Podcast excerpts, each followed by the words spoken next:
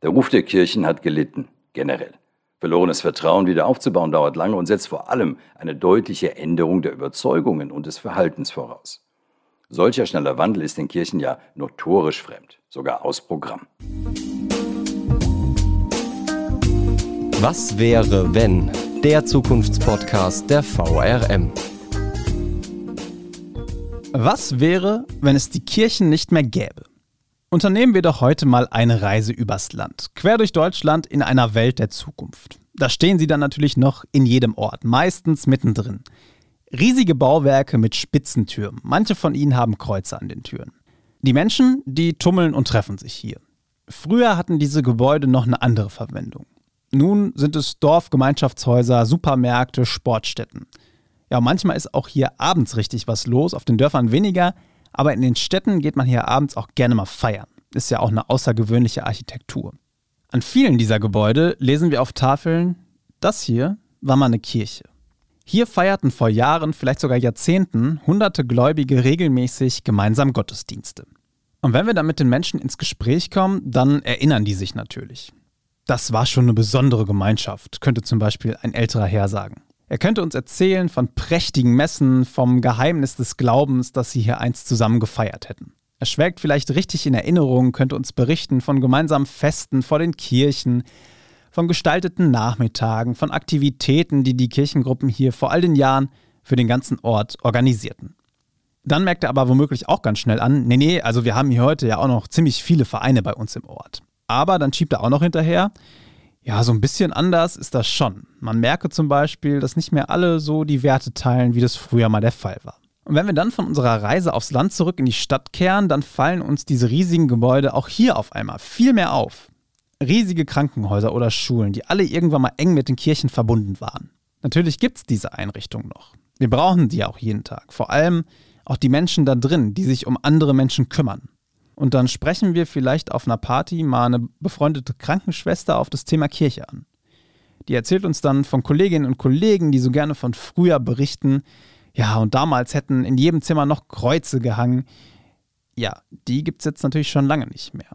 Heute würden sie natürlich immer noch alle ihren Job aus Liebe zu den Mitmenschen machen. Aber es würde auch immer öfter ums Geld gehen und weniger um die Patientinnen und Patienten. Und damit herzlich willkommen zu einer weiteren Ausgabe von Was wäre wenn, dem Zukunftspodcast der VRM. Ich bin Frederik Voss und Digitalreporter hier bei der VRM. In unserer Serie spielen wir mit euch ja immer ein paar Gedankenexperimente durch und fragen dabei, ja, was wäre denn eigentlich, wenn? Heute soll es um die Kirchen hier bei uns in Deutschland gehen, mit denen ich mich in den vergangenen Wochen intensiv auseinandergesetzt habe. Und zwar immer mit dem Szenario im Kopf, ja, was wäre denn jetzt, wenn es die Kirchen auf einmal nicht mehr gäbe? Und ehrlich gesagt, ich war am Ende selbst überrascht, wie weitreichend diese Frage eigentlich ist. Und wahrscheinlich habe ich es auch, oder ziemlich sicher habe ich es nicht geschafft, alle möglichen Antworten zu finden. Über ein paar Möglichkeiten will ich mit euch aber gleich noch reden. Dass das gar nicht so einfach ist, auf diese Frage möglichst viele Antworten zu finden, hat auch mit der Stellung der Kirchen hier bei uns zu tun. Vielleicht mal vorneweg, wenn ich von Kirche oder von Kirchen rede, dann meine ich an dieser Stelle die katholische und die evangelische Kirche. Die haben hier in Deutschland zusammen mehr als 40 Millionen Mitglieder. Also fast jeder bzw. jede zweite, der oder die hier in Deutschland lebt, gehört zu einer dieser beiden großen christlichen Kirchen. Vielleicht mal zum Vergleich und das auch als Erklärung, warum wir uns hier nicht mit anderen Religionen beschäftigen. Der Islam hat in Deutschland nur 5 Millionen Mitglieder. Ja, bevor wir jetzt so richtig in die Zukunft blicken, vielleicht schauen wir erstmal zurück, kurz in die Vergangenheit. In früheren Generationen haben die Kirchen das Leben der Menschen ja wirklich geprägt. Ich musste zum Beispiel auch bei der Recherche ganz oft an meine Oma denken, die mir immer erzählt hat, dass sie vor der Schule früh morgens noch in den Gottesdienst musste.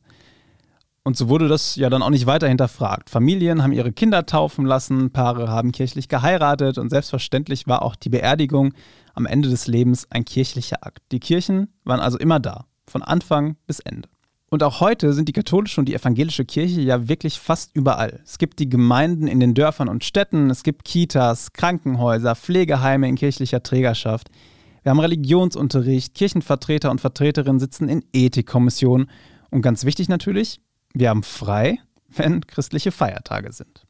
Bei diesem Beispiel merkt ihr aber auch schon, die Kirchen stehen nicht einfach so für sich, die sind eng verwoben mit dem Staat, auch wenn es offiziell keine Staatskirche gibt. Aber die Finanzierung dieser ganzen sozialen und Gesundheitseinrichtungen sichert zum Beispiel zu Großteilen der Staat.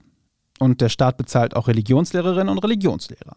Und ja, dann gibt es ja auch dieses große Streitthema noch, Thema Kirchensteuer. Die wird von den Finanzämtern ja einfach gleich mit eingezogen. Das wisst ihr wahrscheinlich, wenn ihr selbst schon arbeitet und Teil der Kirchen seid. Und da sind auch schon so ein paar Punkte, an denen sich Menschen aufreiben, die Kirchen kritisieren. Und davon gibt es hier einige, die sagen, Staat und Kirche, die müssen konsequent voneinander getrennt werden. In ein richtig schlechtes Licht haben sich die Kirchen selbst auch durch die ganzen Missbrauchsskandale und den späteren Umgang damit gerückt. Andere Menschen haben auch ganz pragmatische Meinungen und sagen, ich bin zwar noch gläubig, aber dafür brauche ich ja keine Kirche. Das sind alles so Faktoren und Gründe, die dazu führen, dass die Kirchen ihre Stellung hierzulande einbüßen. Weiter einbüßen, muss man ja eigentlich sagen. Denn dieser Prozess läuft schon lange und er läuft auch immer weiter. Vielleicht sind wir also gar nicht mehr so weit weg von unserem Szenario, von unserem Gedankenexperiment, dass es die Kirchen nicht mehr gibt. Wir haben dazu wieder unseren Fachmann befragt. Pero Micic ist Zukunftsforscher aus Eltville und hier hören wir seine Einschätzung. Wenn wir über die christlichen Kirchen in Deutschland sprechen, ist ein weiterer Rückgang der Kirchenmitglieder und der Relevanz der Kirchen sehr wahrscheinlich. Es gibt keine erkennbaren Faktoren, die eine Umkehr des lange beobachtbaren Trends veranlassen könnten. Unsere Welt wurde und wird weiterhin säkularer. Der Ruf der Kirchen hat gelitten, generell. Verlorenes Vertrauen wieder aufzubauen dauert lange und setzt vor allem eine deutliche Änderung der Überzeugungen und des Verhaltens voraus. Solcher schneller Wandel ist den Kirchen ja notorisch fremd, sogar aus Programm. Das Szenario, dass es plötzlich keine Kirchen gäbe, ist ein Gedankenexperiment, kein plausibles Szenario. In den nächsten Jahrzehnten ist die Wahrscheinlichkeit eines solchen Szenarios praktisch null. Selbst wenn ab sofort alle jungen Menschen den Kirchen fernbleiben und bei automatischer Mitgliedschaft austreten, würde es noch 40 und mehr Jahre dauern, bis die heutigen Kirchenmitglieder vollständig ausgestorben wären. Ja, die jungen Menschen, da hat Perumicic jetzt schon was Wichtiges gesagt. Um die geht es ja auch oft, wenn wir über die Kirchen sprechen. Die Kirchen müssten sich mehr für junge Menschen öffnen, moderner werden. Das hört man immer wieder. Vielleicht denkt ihr da auch an die Bilder vom Ökumenischen Kirchentag in Frankfurt in diesem Jahr. Da hat man ja gesehen, es gibt wirklich noch junge Menschen, denen die Kirchen wichtig sind. Ich habe vor ein paar Wochen auch mit zwei jungen Frauen gesprochen, die aber ziemlich enttäuscht von der katholischen Kirche sind oder konkret vom Bistum Mainz. Und das, obwohl ihnen die Kirche oder der Glaube durchaus am Herzen liegt. Clara Förster und Denise Gretz haben nämlich jetzt schon ganz konkret erlebt, was es heißt, wenn die Kirche nicht mehr da ist. Sie gehen auf die Hildegarde-Schule in Bing. Die wurde bisher vom Bistum Mainz getragen. Weil das Bistum aber sparen muss, gibt es die Trägerschaft der Schule ab. Und das hat ziemlich krasse Folgen, denn die Higa, die war bisher eine reine Mädchenschule. Bald wird sie aber in Anführungszeichen ein ganz normales öffentliches Gymnasium sein. Und damit müssen dort auch Jungs aufgenommen werden. Clara und Denise haben mir erzählt, dass sie sich ganz bewusst damals für die Higa entschieden haben. Und Denise, die hat sich sogar erst taufen lassen, als sie schon Schülerin dort war. Ganz einfach, weil der Glaube sie dort so geprägt hat. Ja, und dann gibt es da auch dieses Miteinander, von dem sie erzählt haben. Sie haben so Verbindungen beschrieben zwischen Schülerinnen und Lehrerinnen und Lehrern, die ganz besonders wären. Und das würden sie von anderen Schulen, wenn sie mit Freundinnen reden, so gar nicht kennen. Und auch dieser Aspekt der Mädchenschule ist wirklich ein wichtiger. Clara und Denise finden nämlich, dass es ihr Selbstvertrauen wirklich richtig gestärkt hat, weil sie in einem geschützten Umfeld lernen konnten. Ja, und damit wäre so eine kleine, aber mögliche Antwort auf die Frage, was wäre, wenn es keine Kirchen mehr gäbe? Es gäbe nicht mehr die Chance, besonders starke Frauen in einem christlich geprägten Umfeld auszubilden. Wenn wir jetzt bei den Schulen bleiben, dann fiele natürlich auch der Religionsunterricht weg. Gut, da werden euch jetzt sicher schnell Alternativen einfallen. Ethikunterricht ist ja sowas, was ohnehin oft gefordert wird. Und dazu habe ich bei meinen Recherchen noch gelernt, dass es vielleicht auch gar keinen expliziten Unterricht braucht, der uns beibringt, moralisch zu handeln. Es gibt nämlich Experimente, die gezeigt haben, dass uns sowieso angeboren ist, fair miteinander umzugehen. Heißt, wir bräuchten nur vernünftige Menschen, bei denen wir uns abgucken können, wie wir uns richtig verhalten, damit es auch allen anderen gut geht. Aber klar, ist jetzt auch leichter gesagt als getan. Von wem ich mir aber wirklich gerne was abgeschaut habe, das ist Gabriele Dietzel. Die hat rund 20 Jahre als Seelsorgerin in einem evangelischen Krankenhaus in Gießen gearbeitet. Und das Gespräch mit ihr hat mich wirklich zum Nachdenken gebracht. Natürlich habe ich auch sie gefragt, warum muss denn jetzt unbedingt die Kirche für Seelsorge in Krankenhäusern sorgen? Warum kann das nicht einfach jemand anderes machen? Wir haben dann wirklich lange gesprochen und sie hat mir auch erzählt, dass der Glaube in ihrem Job erstmal gar nicht so wichtig ist. Sie kann sich zum Beispiel einem weltoffenen Muslim viel näher fühlen als einem fundamentalen Christen. Wichtig ist ihr aber vor allem für die Leute da zu sein und einfach zuzuhören. Denn viele Menschen, die würden sich im Krankenhaus natürlich sehr viele und auch existenzielle Fragen stellen. Klar, ich meine, da geht es um, um Leben und Tod oftmals. Und bei diesen Fragen kommt dann manchmal auch die Kirche und kommt manchmal auch der Glaube ins Spiel. Gabriele Dietzel meinte, sie will natürlich nicht missionieren und in so Gesprächen interveniert sie auch nur selten. Aber wenn sie es dann doch mal für angebracht hält, dann könnte der Glaube weitere Horizonte eröffnen, sagt sie. Ja, jetzt könnte man sagen, das können natürlich auch viele andere breit gebildete Menschen. Deshalb habe ich Gabriele Dietzel dann nochmal konkret gefragt, warum das denn jetzt ausgerechnet die Kirche machen muss. Und da hat sie was gesagt, über das ich ein wenig nachdenken musste. Vielleicht geht es euch genauso. Sie hat gesagt, wir Menschen sehen in so einem Krankenhauszimmer erstmal das Offensichtliche. Einen Patienten, eine Patientin, ein Gips, eine Infusion, solche Dinge. Die Kirche redet dann aber zusätzlich vom Unsichtbaren, von Ängsten, von Fragen. Und die Kirche füllt diese Fragen mit einem Hoffnungsüberschuss aus.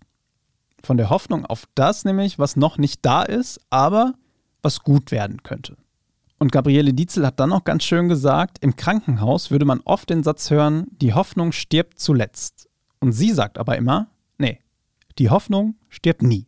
Also, kommen wir nochmal auf unsere Frage zurück. Was wäre, wenn es keine Kirchen mehr gäbe? In diesem Fall wäre jetzt meine Antwort, dann müssten wir in Krankenhäusern erstmal wieder Menschen finden, die da Hoffnung sehen können.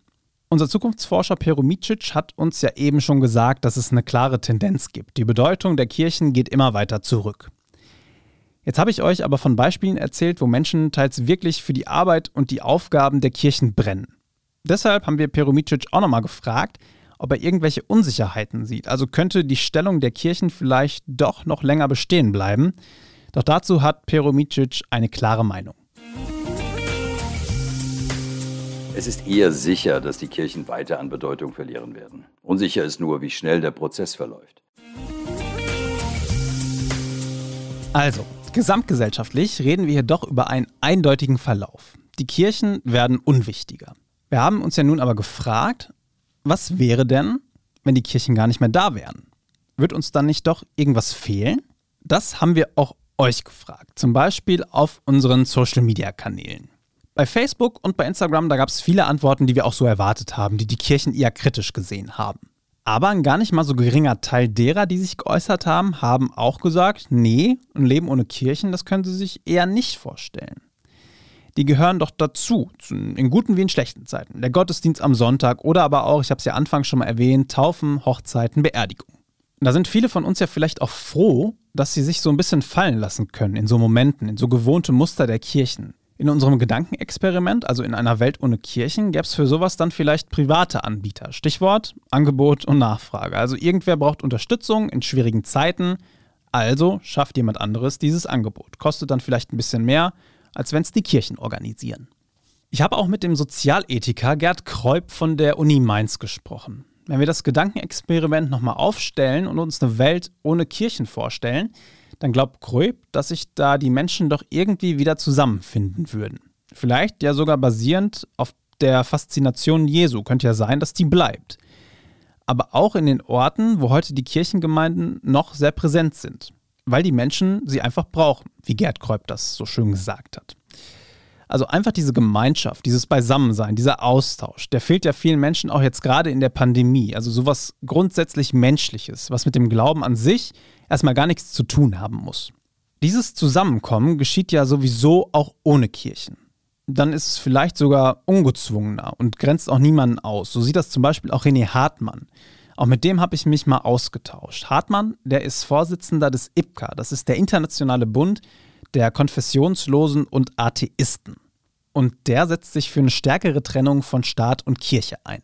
René Hartmann findet zum Beispiel, dass der Staat sich von der Kirche einspannen lässt. Zum Beispiel, weil er für die Kirchen die Steuer einzieht. Oder aber auch, weil in seinen Augen die Kirchen ein zu großes Mitspracherecht in der Politik haben. Kirchenvertreter sitzen ja in vielen Ethikkommissionen, zum Beispiel in den Rundfunk- und Fernsehräten. Also, ganz klar, für René Hartmann wäre eine Welt ohne Kirchen nicht unbedingt eine schlechtere Welt. Fairerweise muss man aber auch sagen, der IPCA will die Kirchen gar nicht abschaffen, sondern da geht es wirklich vielmehr darum, eine striktere Trennung zu schaffen. Jetzt haben wir wirklich einige Beispiele und auch verschiedene Meinungen gehört. Das sollten wir nochmal so ein bisschen zusammenfassen. Was wäre denn jetzt mit unserer Welt, wenn sie ohne Kirchen wäre? Wäre sie besser? Wäre sie schlechter? Wäre sie unverändert? Pero Micic, unser Zukunftsforscher, der blickt für uns nochmal auf Vor- und Nachteile. Diese Frage lässt sich natürlich nur subjektiv beantworten. Wenn Sie einen praktizierenden Christen fragen, fallen die Antworten ganz anders aus, als wenn Sie einen nicht im kirchlichen Sinne Gläubigen wie mich fragen. Eine sinkende Bedeutung der Kirchen hätte darin einen Vorteil, dass die großen ethischen Fragen der Menschheit auf etwas mehr wissenschaftlicher Basis beantwortet werden können und weniger auf Basis von Mythen, die oft mehrere hundert Jahre nach Jesus Christus von Menschen erzählt wurden und geschrieben wurden.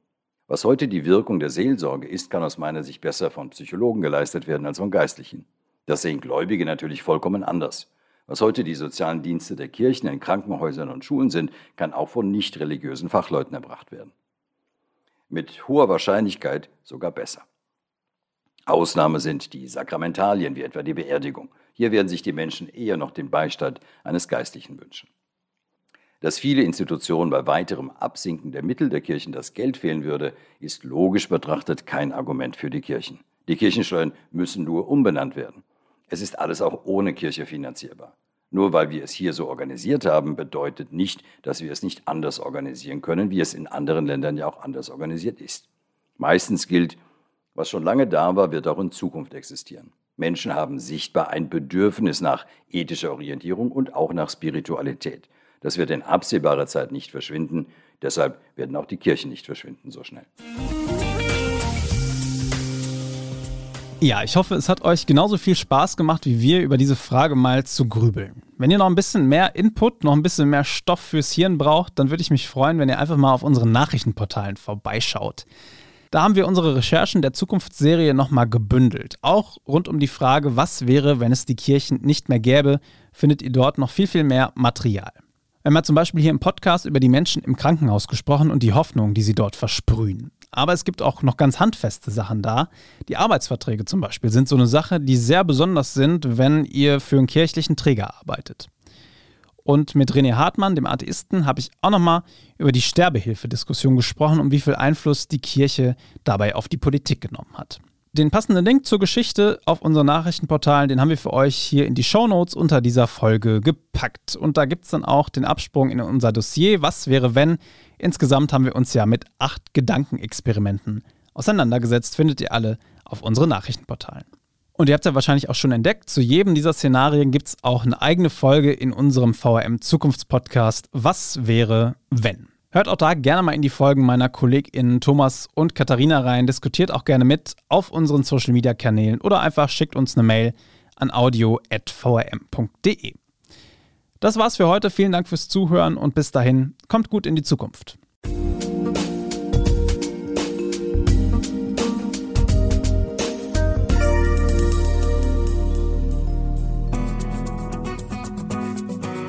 Das war die heutige Ausgabe vom Zukunftspodcast Was wäre wenn, in dem mögliche Zukunftsszenarien zur Diskussion gestellt werden und aufgezeigt wird, wo in unserer Region Visionen heute schon Realität sind. Ihr wollt noch mehr spannende Geschichten, Reportagen und News aus eurer Region? Dann probiert doch einfach mal unser Plus-Angebot aus. Einfach reinklicken unter vrm-abo.de slash podcast. Angebot der VRM.